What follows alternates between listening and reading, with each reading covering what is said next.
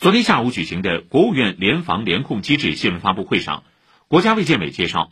元旦春节将至，国务院联防联控机制组建了十五个督查组，分赴全国各地督查节日期间疫情防控工作。